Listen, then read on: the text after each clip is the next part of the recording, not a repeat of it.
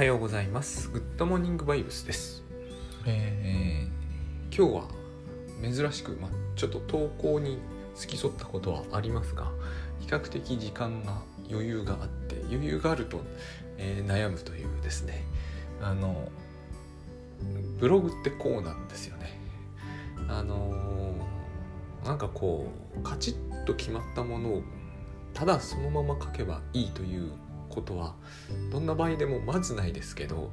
えーカチッと決まったものをそのままきちっと喋ればいいっていうことだったら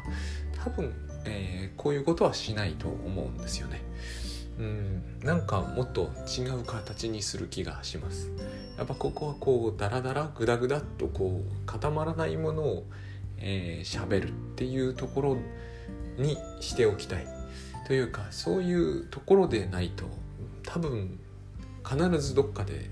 終わるよねっていう感じがします。そういう意味で非常にブログと似ています。あのえっ、とそうだその前にまず、えーぶっちゃけ相談というのをやっていてこれはもう少しこれよりはカチッとしてるんですけど、えー、クラゾンさんがいるからね。えっ、と相談がですねつきつつありまして昨日一つあったのかな。えっ、とでもあの私の考えではですねグッドバイブス聞くと,、えー、と何もかもすっきりしたような気がするんですよ。これは、えー腕のいいカウンセリングを受けると同じパターンが生じるんですけど、えーだからといってあのなんていうんですかねだからといってあのこの話もどっかでまとめたいんですけどねだからといって、えー例えば家庭内不和が、えー、きれいに収まるとか、えー病気がいきなり治っちゃうというわけにはいかないんですよね。えー、と治った気がするのとしないのとでえらい違うんですけど治った気がするのと治るのとはまた全然違う話であのーあ残りはあると思うんですよ。そういうことをあのーていうんですかねほじくり出すことは別に全然ないんですけれども、えーあれば、えーお寄せいただけるといろんな意味でウィンウィンかなというふうに思います。であの匿名ってのが非常にいいところだと思うんですよね。えー、と自分じゃ分かっているんですけど人には分かんないじゃないですか。えー、と悩み相談の一つ非常に難しいところは昨日そうだあの知人が ABEMATV というやつに出ているのを見てあこういう形になってしまうのを人は当然普通嫌がるよなっていうのが一つ感じたんですよね。あの相談者ってなんかこうすでに立場的に何かこうですね問題を抱えている人とそれを癒す人みたいになこう分かれ方をするじゃないですか。でもあれって非常に本当は何ですかね欺瞞的で、えー、と答えている人も多分同じような問題で、えー悩んでるんですよ。でその人はただ相談者になるのか相談され者になるのかによってあの立場的になんか上下があの発生するようなイメージになるんですよね。でも、えっと、だから私はこう、うん、カウンセリングというのは、えっと、基本的には密室で行うことになるなってるし、えー外にあの持ち出すべきものではないと思うんですけど精神分析っていうのは実はカウンセリングじゃカウンセリングというのとはすごい違うところもあると思うんですけどねあれは。えーいずれにしてもですね匿名というのは一つのこう特殊性でありあ完全匿名性ですんであの形かなというふうに思います。えー、と仮に我々に誰であることが分かったとしてもですね、えー、と多分見ている人には決して分からないという、ところがあると思うので、その辺も一つちょっと考慮の上、えー投げてみていただくことがあったら投げてみていただければいいかなと思います。でさっきまでグダグダと考え込んでたんですけど喋ってみてパッとやっぱり固まってきつつあるのが一つトラウマということについてえー、とか喋ってみようかなと。で、えーフロイトの理論の大きなポイントの一つにトラウマがあると思うんです。そういう表現をとっていないので、えーそういうふうに思われてないんですけどエディプスコンプレックスっていうのはつまりトラウマ現,、うん、現初のトラウマ体験みたいなところがあると思うんですよ。要は、えー恋人に裏切られるっていうのはトラウマになりうるじゃないですかこれを幼児のうちに、えー、恋人兼親である母親ですねただしこの母親はもう、えー、人によってこれも捉え方が様々ですけれども、えー、理想化された何か特殊なも存在であって実の母かどうかは、えーえー、学派によってはほぼどうでもいいような感じにも感じられます。とにかくこうトラウマなんですよ。だから、えー、この番組で先々日ぐらいかな喋った通り、えー、その母が表変すると魔女とかヤマンバとか実に恐ろしい体験になるわけです。だって、えー、恋人がヤマンバになるんですから最最悪ですよね。そういうことをしかも、えー、0歳児とかが体験しちゃうと。重大なトラウマなんですよね。でえっ、ー、とお父さんが、えー、虚勢恐怖ですからね、えー、チンチン切るみたいな。恐ろしい体験ですよね。お母さんが好きだとチンチンを切られるとか論外じゃないですか。これがやっぱりですねあの彼が言わんとしていたことだと思うんですよ。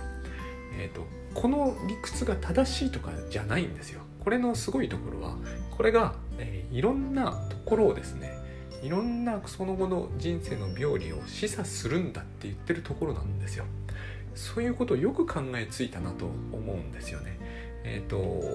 それ以前に誰もそういうことを考えてる人がいなかったように見えるんです。哲学とかいろんなものがあるじゃないですかヨーロッパには。だけど、えーと、全然そういう話になってないような気がするんですよ。あのお母さんが好きだとえらいとんでもない目に遭うぞと。火あぶりになるぞみたいなそういう恐怖感って、えーと、一回でも持つとですね、えー、その後の人生に何かにつけてそれが飛び出してきうるっていうのって実はですね、えー、洋の東西にあるんですよ、えー、アジャセコンプレックスも似たところあるわけじゃないですか、えー、お母さんがすごい信用していたのにいいいいお母さんだと思ってたのに実はとんでもないことを考えて嫌がったと。それが許せなくなるって話ですよね。こういう人間関係っていうのは、えー、いろんなところで出てくるわけですよね。で、えー、だから虚勢恐怖っていうのがトラウマになるんですけども、え、トラウマになるというのはつまり何、えー、て言うんですかね。トラウマ体験が過去にあったってことなんですよね。だから、えー、ここが事実と何の関係もないんですけれども、えー、子供は昔のことを忘れちゃうんだって言うんですよ。これはすっごくこうなんか斬新だなと思うんですよね。私たちよく言うじゃないですか。トラウマがあると記憶を喪失すると。あれはそういう現象の説明になってるんですよね。実際には、えー、リプスの恐怖があったから、えー、2歳児以下のことを子供我々思い出せないっていうのは事実に反しますけどフロイトは別に事実について喋ってるとは言い難いんですよね。まあ彼はそれを事実として規定しようと頑張った、えー、形跡も見られますけれども、まあ、それは私が思うに不毛な努力でしたが、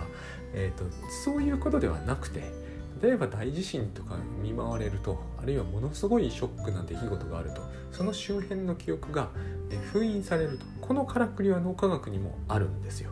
なぜ封印されるのかも大体分かってるんですね。だからそういうことは起こるんですよ。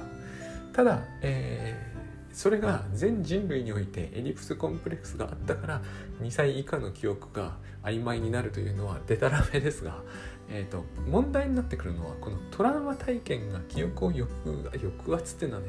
えー、全然正しくないんですよね。記憶をですねアーカイブするんですね。フロイトが多分考えてたことっていうのアーカイブしてみたり、えー、スプリットしちゃうと。それが将来の、えー、あるいは人生のさまざまな局面で妄想的に人がなったり、え、分裂的に人がなったりすると。いう話なんですね。こういうものをヒントにして、えーと、クラインだとかウィニコットだとかいう人が、えーとだいぶ洗練させていったっていう感じがするんですよね。でその中にフェアバーンって人がいてこの人が実は分裂ポジションという言葉を最初に使った人でメラニー・クラインがそれをまた借用して妄想分裂ポジションとかっていう名前にしちゃうんですけどもともとフェアバーンって人は、えー、何でもかんでも分裂なんですよ何でもかんでも分裂であるというふうに考えるんですねえー、分裂するのもやっぱりですね、えー、トラウマのせいなんですよ。まあ、これはですねあり得ることだと非常によくあることだと思うんですね。すっげえショックなことが起こるとなんか人が分裂したようになっちゃうっていうのは、えー、傍目で見てもそれと分かりやすい人っているじゃないですか。本当に会社でひどい目に遭うんで会社にいる時の人格と家に帰った時の人格が全く別物みたいになっちゃう人とかあのあるいはすっごい明るい人だったのになんかすごい厳しいことがあって妙にもう塞ぎ込んで全然別人のようにこの別人のようになっちゃうみたいなところがすごくこう、まあ、分裂気味っていうことを意味すると思うんですけどそうなるには何かあったってことをなるわけですよね。でその何かあったなんですけれども全人類に何かあったことにしないとですね、えーと、この種の理論ってある意味成り立たないので全人類にあったからエリプスなんですよ。でクラインって人はさらにそのエディプスをもっと昔にあったんだってことを言い出してしまう人で、え、プレエディプスみたいな言い方をするんですけど、えーと、0歳1歳にもエディプスあるんだみたいなまああるかもですよね、えー、お母さんとなんかお父さんというとんでもないやつがいるという考え方ただ私は自分の子育て経験から大変疑わしいなとは思うんですけれどもまあなかったと言い切るのも難しいです。そういうことはありえなくもないですよね。で、えーとまあ、フロイトの理屈から言ってですね、えー、最初のトラウマ体験はとにかく重大問題なんでこれを、えー、生まれてきたその瞬間に見出すっていう考え方があるんですよ。母子一体だったのに切り離されるじゃないですか。これが最初のトラウマ体験になるんだと。だから生まれてきた人は全員トラウマ持ってんだっていう考え方ですよね。へその緒を切られる体験です。これをエディプスとみなすっていう人もいるんですよ。結構あの聞く話なんですね。何にしても何かトラウマがあっただろうと。つまりそれ何が問題なのかといと,、えーと、外界からつまり現実と、えー、に直面しちゃうのがダメなんですよ。現実に直面するって厳しい話じゃないですか。だからそのウィニコットのような人はこう何て言うんですかね。こう現実に人は直面しないんだっていう考え方を取るんですよね。あの私が野球見てる時みたいなもんですよ。野球というのは野球のルールの世界にいるじゃないですか。おままごとって、えー、ウィニコットがしつこく言ってたそういうことなんですよね、えー、ままごとは現実じゃないですよね。そういう意味では人は夢を見続けていると。もし夢を見られなくなったらもうそれは正気ではないっていう考え方を取る。人たちもいて、えーと、これはすごくやっぱり分かりやすいなとは思うんですよね。人は夢を見てますよね。例えば嫌な人々といい人々それはその人の勝手な夢ですよね。あの一番分かりやすいのが私は、えーと、G とかだと思うんですよ、えー、家に部屋に G が出ると大騒ぎするじゃないですか。でこの辺でもフロイトの考え方の中のどっちを取るかみたいなのってあるんですよ。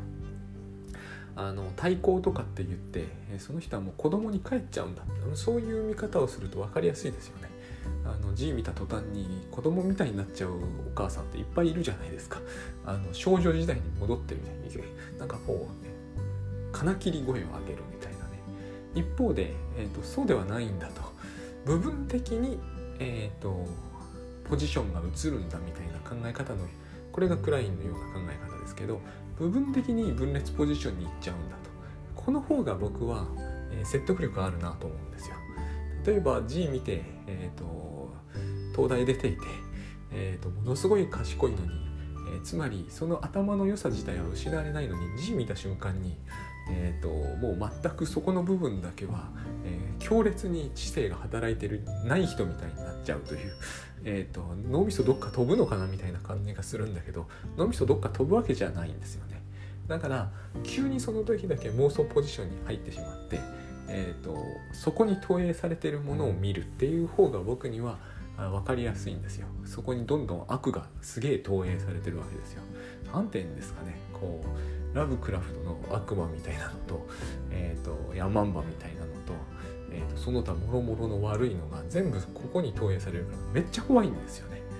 これはあのこれも先日申し上げた通りでその幼児時代に苦しい思いって絶対するじゃないですか。お腹空いたっていうのはめちゃくちゃ苦しいですよね。本人お腹空いたというふうにも言えないんでそのまま放置されて死んじゃうかもしれない。非常に恐ろしいですよね。でその時に必ず妄想が働くっていう考え方を、まあ、取ってるんで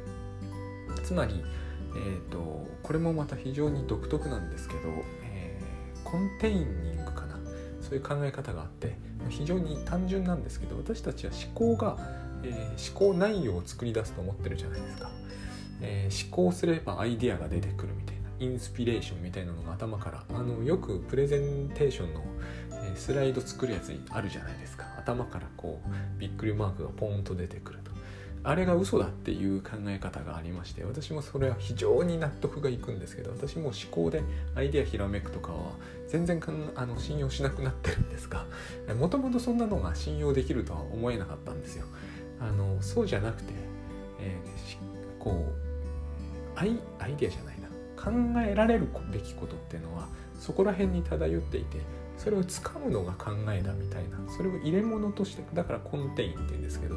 入れ物に入れるのが思考するってことなんだっていう考え方がありまして私この方が非常に説得力を感じるんですよね。えーと、そういう感じがするじゃないですか。赤ちゃんがギャーと泣いてると。なんだかわかんないんですよ。でもそこには考えられるべきことがあるんですよ。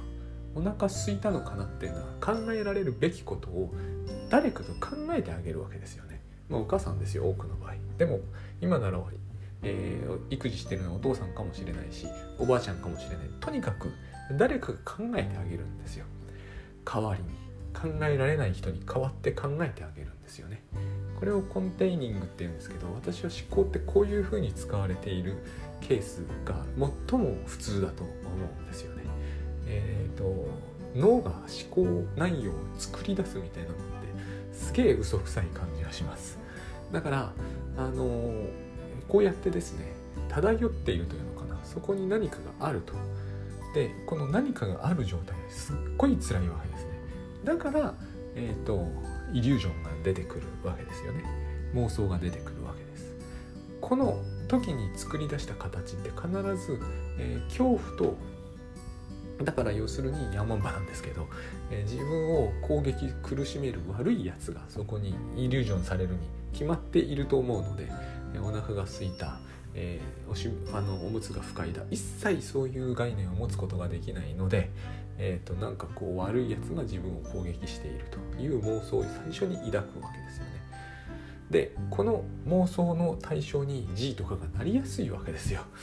雲とかねなりやすいわけですよね蛇とか。だから非常におぞましいものなんですよそれは。でこれを、えーと ATM だの鏡だのえー、なんかこう通気口だの換気扇なのに認めるという人は大変な目に遭うわけですよね。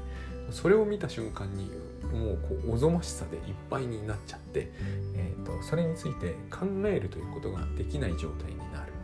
だから自分は考える能力を持ってるんだけど大人だから、えーと、考えるということができない状態になる。部分的に対抗するみたいな感じなのかな。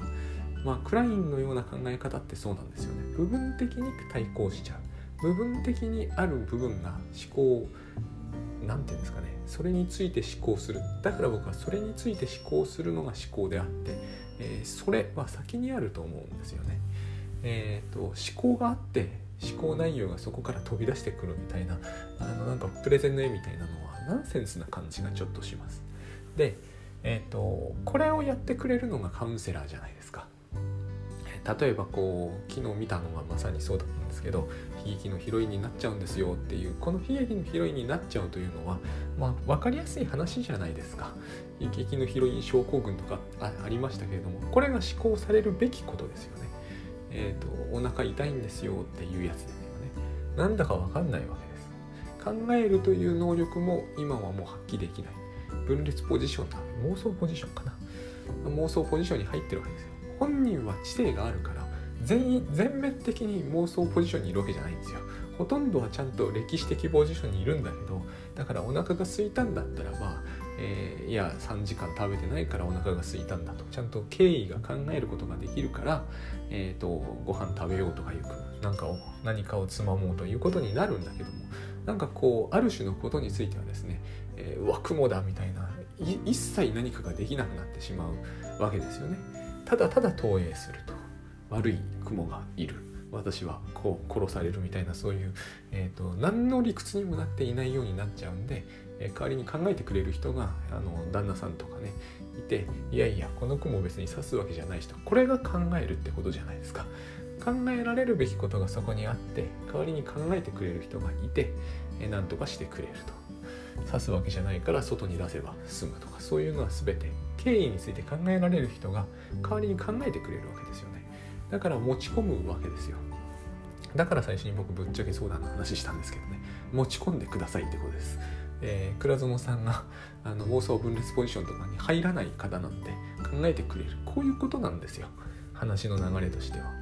あのぶっちゃけそうだじゃないや。だからその悲劇のヒロイン症候群か。これは非常に、えー、考えるべき人が考えればすぐ考えつくことなんですけれどもまあまあ、えー、悲劇のヒロインになっちゃうんですとか、えー、ツイッターで悪口言われるともうなんかずっと読んじゃうんですみたいなそういう話があった時に経緯について考えることはしなくなると。えーと、妄想ポジションにもうどっぷりですっていう風になっちゃったら他人に考えてもらうと。持ち込んでですねそうすると,、えーと、ソートが先にあってつまり考えられるべきことが先にあって考えるっていう人たちが周りに登場してその人たちが一生懸命考えて経緯を考えてですね、えーと、これは害はないんですという話に落ち着くはずなんですよね。で、えーとその時にそれができなくなる原因っていうのはトラウマなのででトラウマを私たちはまあ生まれつき抱えているとエディプス的に抱えるのかその子供と子供がいきなり世の中に出てきた時にうわ空気厳しいみたいにして感じるのか分かんないんですけどそういうことを言い出したのがフェアバーンという人なんですね。でフェアバーンは、えー、人はそういうわけだからトラウマを抱えていてトラウマを抱えているということはどういうことかというと現実に直面するのは嫌だととにかくねこの話はもういろんなところで出るんですよ。バリントみたいな人とかフロイトみたいな人も一時愛とか一時家庭とか今この一時一時言ってるってことはつまり、えーと、ここは大丈夫なのかっていう問いがそこに立ってるってことです。生まれてきちゃいましたけどやばいんじゃないんですかっていうその問いがえーと、例えばバリントで言うとその日本であと竹雄さんと考え方がとても似ていてと竹雄だよね。あの甘えの構造ですよ。いや大丈夫なんだと。甘えていいんだということが分かれば、えーと、普通にやっていけると。だから一時愛なんですよね。その甘えみたいなものが。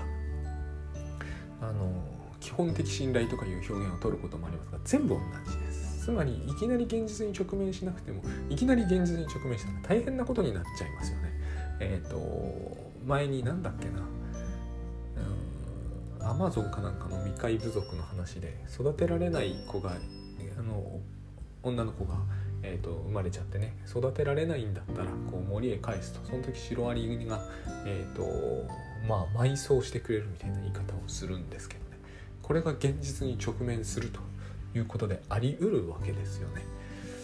だから現実に直面するというのはあまりにも大変なことなので普通はそういうことはないように、なるというのが、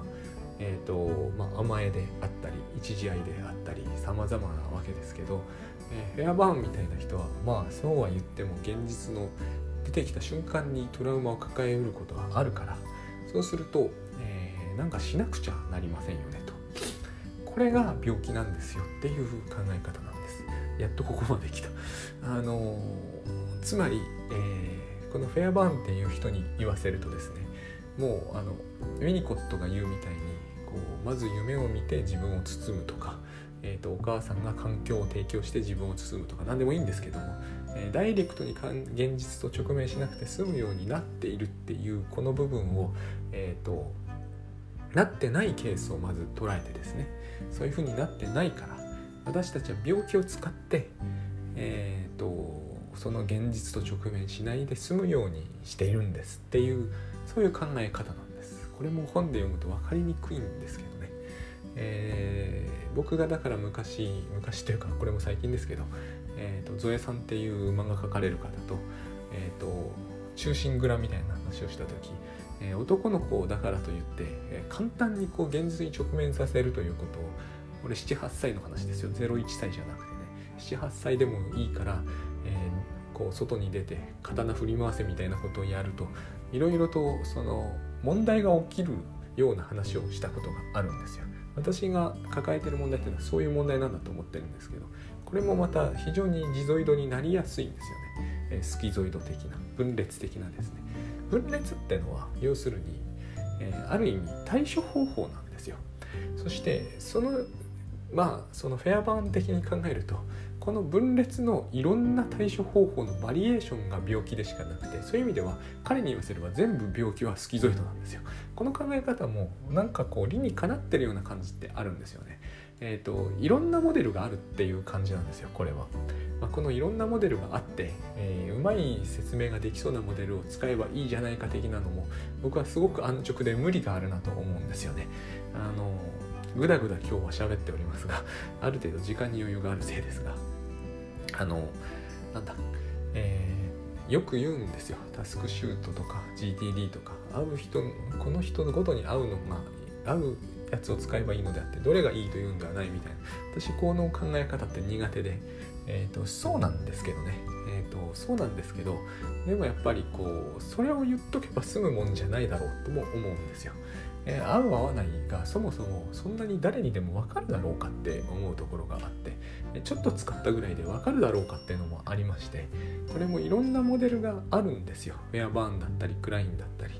多分そうなんですよ。部分的に正しく部分的に間違ってるみたいなのがあると思うんですけれども、えーと、だからといって、えーと、合う部分を自分に当てはめて考えれば済むっていうほど簡単なもんではないと思うんですよね。ま、何にしてもこのフェアバンの考え方っていうのはトラウマがあり、えー、スキゾイドっていうものをまず人は言っ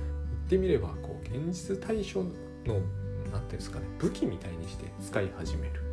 えー、そのバリエーションにいろんな病気があるという考え方精神病の話ですね。で結局それってトラウマの大元は現実と対面することなんですが特に現実というのは対人ですよね。だから人は怖いと。人は怖いので、えーと、その人との人との関わり方というものにいろんなスキルを、えー、扱うと。このスキルというものがつまり病気なんだっていう捉え方です。あの総的防衛って話をしましたけどこれが一番僕なんかはよく割と見るかなって思うんですよ。対人関係は苦手ですと。そこで総的防衛というものを使うんですよね。いやあの付き合うに値しないやつだから俺から切ったんだよってやつですよ。これを言いまくっていけばですね、えーと、人と付き合うことによるトラウマというものをから回避できるわけですよね。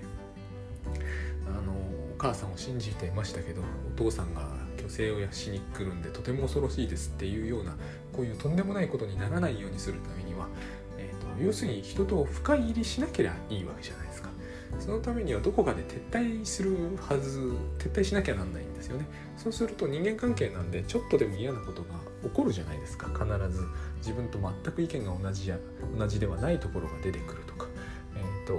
今回の例えばオリンピックやるべきだと思ってたけど、えー、この女の子はやるべきでないって言ってると。切り捨てようっていうことになった時にこういうくだらないことを言うやつは俺にふさわしくないっていうことで切り捨てるわけですよ。これを総的防衛って言ってこれはスキルだって考えるんですねフェアバーンは、えー、人間関係で深入りすると嫌な目に遭うのでえっ、ー、と、えー、適当なところで切り上げるのに最も都合のいい考え方を持つと。これ非常に面白い発想で、こういうスキルを身につけるとその人は脅迫的にこのスキルを繰り返し繰り返し、使うようになると。なりますよね。なんかこの人いつも同じことやってんなって感じがするわけですよ。いろんな女の子と付き合うんだけどすぐに「いやあいつはろくなやつじゃなかった」とか言って切り捨てるっていうのをこうポンポンポンポン繰り返してると他の人にはですねこれでもう60回目じゃないその話っていう感じがしてくるんですよ。だけど確かに、えーと、こういうことってあるなって思うんですよね。これはあのいわゆる、えー、行動科学で言えばランダム強化みたいなやつで報酬がある。つまりえー、振り捨てる時には気分がちょっといいですからね、え報酬がある。という行動を人は繰り返すわけですね。でこれで何大体のことは説明できるんじゃないかっていうふうに考えたんだと思うんです。例えばあの脅迫症的に、えー、人付き合いを何、えー、て言うんですかねうまくやるっていう考え方もありますよね。割と日本の文化ってこれをやるんですけれどもあのやたら儀式化するわけですよ。全く同じことを繰り返すようにすると。そうすると深く付き合わずに済むわけですよね結局、えーと、何時から何時まで話をしましょうと。何時になったらパチッと切り上げて、えー、別れましょうと。非常にこう儀式めいてるわけですよ。最初の挨拶はこうしましょうみたいな。毎週土曜日にやりましょうみたいな。そういうふうにこう徹底的に、えー、儀式化して深い付き合いには絶対至ることが起こらないようにするこれはさっきの総的防衛と違って関係を破壊せずに済むというメリットがあると思うんですただ非常に何かこう物足りなさが常に残るような感じにもなってしかもなんかそれが味があるんだみたいな発想になっていくんだと思うんですよ。えーと、その人との関係では必ず割り勘にするとか食べに行くものも常に同じものを食べるとかあのおよそ恋愛には向かないと思うんですね。えーと、何から何までやることが先に決まっていて、えーと、その通りに順次行われていて、えー、と会うのがつまりロボットでもいいような感じになっていくわけですよ。これを脅迫症的っていうふうに彼は言うんですけどこういう人間関係にするケースってすげえ多いなって僕は思いますね。あのうち本当そう実家寺だったんで、えー、寺というのはですね、と、いろんなお寺の、えー、集まってイベントやるみたいな時があるんですよ。こういう時はもう本当これが徹底的に出てきて8時何々何年何々みたいな喋ることも全部決まっててあの昔の日本人っていうのは本当これが得意ででして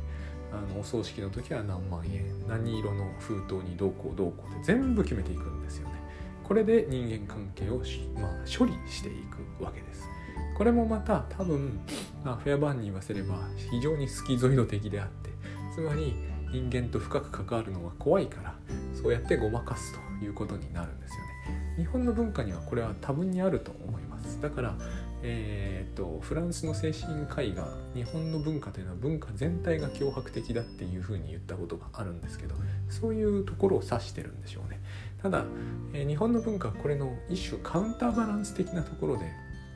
だから、えーと、夜お酒飲んでめちゃくちゃこうやるんですよ。全然こうきちんとしていない状態っていうものを反対側に持っておかないと多分これだとすっごいやってらんなくなるんだと思うんですよね。だからあの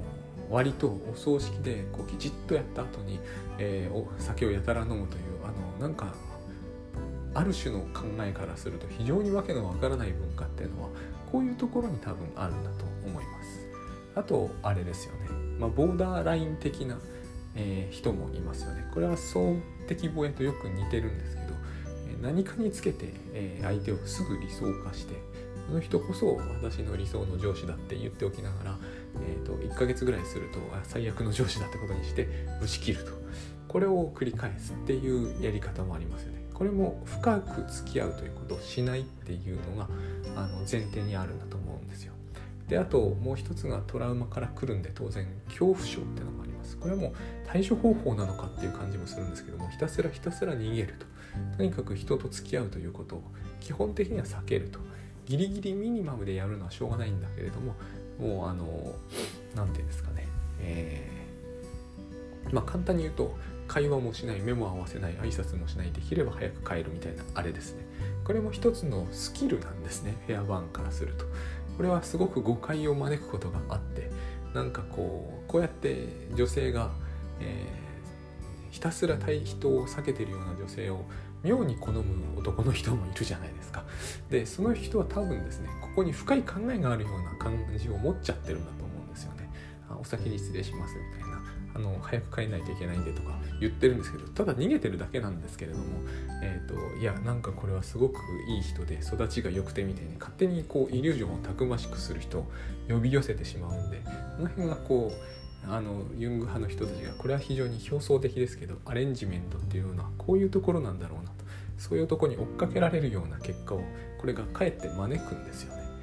多分これはそういう深い考えとか深い思いがあるとかではなくただただこうトラウマを避けるということをあの恐怖症というやり方で、えーと、やってるんだと。まあフェアバーンならそういう言い方をするだろうなと。こういうふうにいくんですよ。いくっていうのは考えてるんですね。でこの考え方でいくとですね結構いろんなことが説明できるんだけどやっぱり、えーと根底にあるのはその、え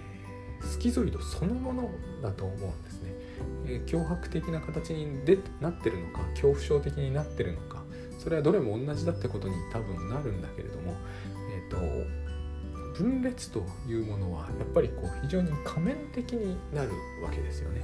えーと、これはウィニコットも同じようなこと言ってますけどあの偽物の事故っていう言い方をしますけど要するにこう本物の自分というものをさらけ出さないようにするわけじゃないですか、えー、怖いから。そうすると常にこうまあ表面的な自分というものがもうそうだもう一つあった。ヒステリーというんですよね。今あんまり言われてませんけれども。特に女性の対人戦術として出てくるわけです、えー、男の人をひたすらこうちょっとだけ性的に挑発して持ち上げて持ち上げて捨てると。これを繰り返す。これもあの絶対安全なわけですよ。深い関係には決して至らない。もう告白でもされようもんなら必ずごめんなさいというみたいな。でも付き合う。付き合うというのかな。付き合う前の段階まで行く。それをあの延々繰り返すわけですね。この全部ポイントは繰り返すってところにあるんです。あのランダム強化だと思うんですよね。えー、これをやるのがなんか快感になっていくんで繰り返し繰り返し同じことをやるんでしかもこの戦略が絶対安全だと思っているから本人はしかもなぜそれをやってるのかがよく分かってはいない。この辺が非常にフロイト的だと思うんですよね。つまり無意識に動かされてるっていう言い方もできるし覚えていないようなトラウマに突き動かされているっていう言い方もできるんですよ。あの要するに本人はそれを全く違う理由でやってるつもりになってる。えー、例えば、えーと、自分は魅力的な女性だということを確認したくてこうしてるとかそう思うことも十分可能だし、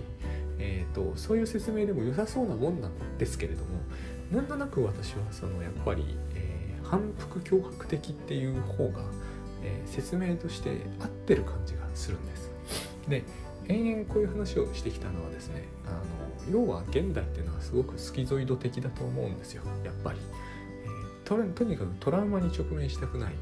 一つには、えー、これはグッドバイブス的な発想になっちゃうかもしれませんがなっちゃうっていうのもおかしいですけど、えー、借りてきてるっていう感じがしますけどこれだけ世の中をこう人間にとって快適にしてきているんで、えー、せっかく得たこの人生の中でトラウマになるような現実に直面なんかしたくないしないで済むような、え現実環境を構築したいって思う人が少なくとも構築に近づけるだけの、えー、例えばお金を稼ぐ能力だったりあるいはそういう知識だったり知識大きいと思うんですけどねこの場合、えー、スマホとか IT とか、えーと、それこそ家屋の建て方とかね。えーと、あるいは住むべき土地とかそういうものに対する情報収集力が高い。そしてある程度お金を稼げる自信もあるってなった時に非常にこうむしろですね不安と焦りが出てくる面もあると思うんですよね。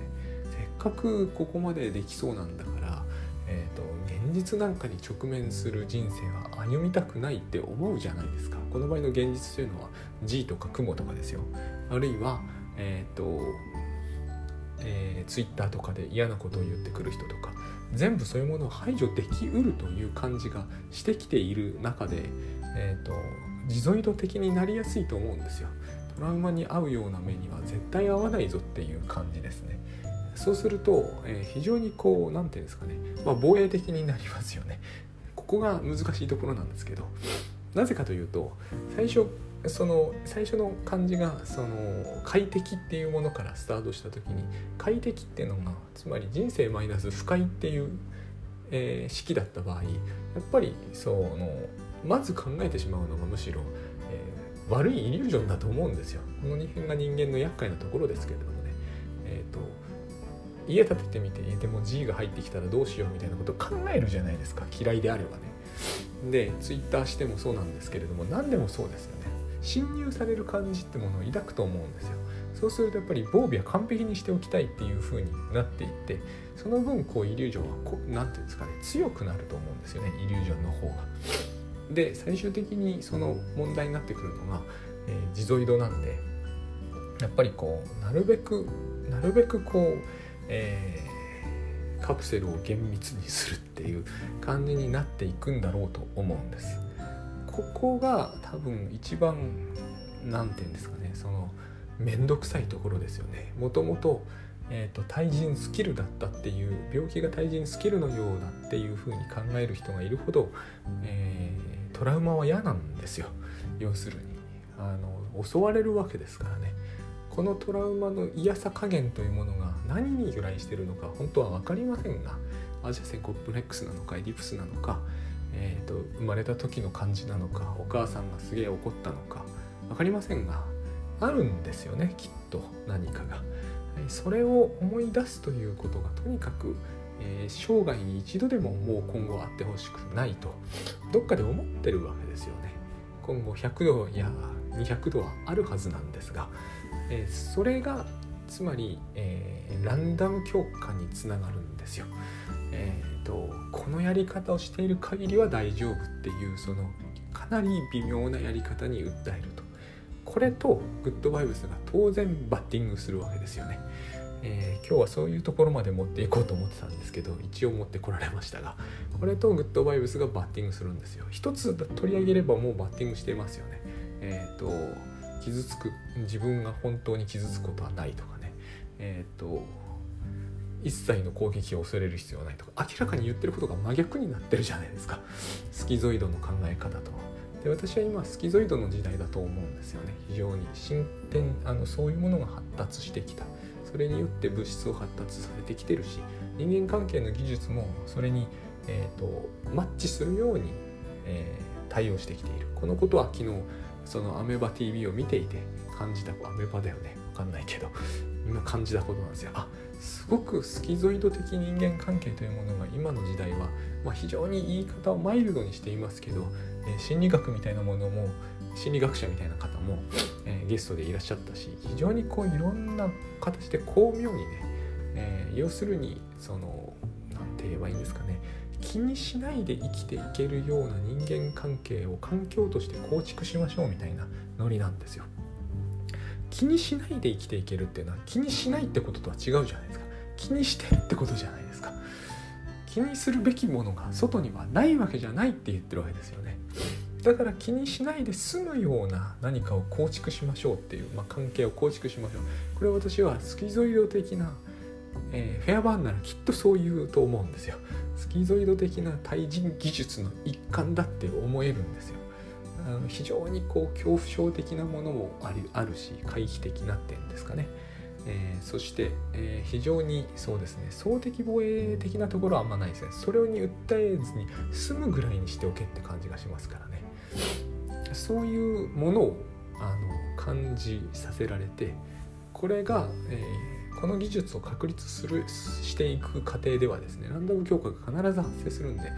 もうもうそれは、えー、グッドバイブスを選択したくなくなる大きな理由になりますよね、えー、脅迫症的なのでもいいですよ。常に人間関係を儀式的にしておきたいって思った時に、えー、儀式的というのはすでに計画的ですから、えーと、未来のことは分かりませんとか言っている話と相入れないわけですよね絶対にそういうふうにえっ、ー、となるほどこのここにその何て言うんですかね、えー、選択方向が全く逆なだけに、えーと、しかもある程度沿ってるように見えちゃう部分があると思うんですよね。快適ということとつまり快適ということと平安ということがよく似ているような感じがするんだと。快適というのはやっぱりこう不快というものもう不穏ぐらいですよね。なものが外部にあるんだっていうニュアンスがあります。えー、平安グッドバイオスでいう平安っていうのはそういうこととは全く違うんで、えー、不安なものがないってことを信じろみたいなところがありますから信頼するって話ですよねだからその辺でこう相入れがたい方向性が提示されていて、えー、一時的にそれを採用してもランダム強化されている方向に戻りたくなるというのは、まあ、当然のことだろうなということを、えーとつくづくこのトラウマっていうことから考えてみました。まああのトラウマの原因は本当にねあの命名の精神分析家がいろいろ考えて考案してくれたものであってそのままだとは思えないところも多々あるんですけどただ確かにそういうふうにしてきてますよね。移行対象みたいなのもそうだしおままごとみたいなものもそうで、えー、環境が提供されてるとも言えるしエリプス的なエリプスそのものは日本にはないと思うんですけどめったに。でもエリプス的なことは当然ありますよね。人に裏切られるみたいな。これらのことと,、えーと、これらのことに対してその恐怖感というものが確かなものなんだって思っていながら、えー、取った技術とグッドバイブスというのは、えーと、同じ方向を向き向いているはずはそれはないよねっていうことでしかないんです今日の話はね。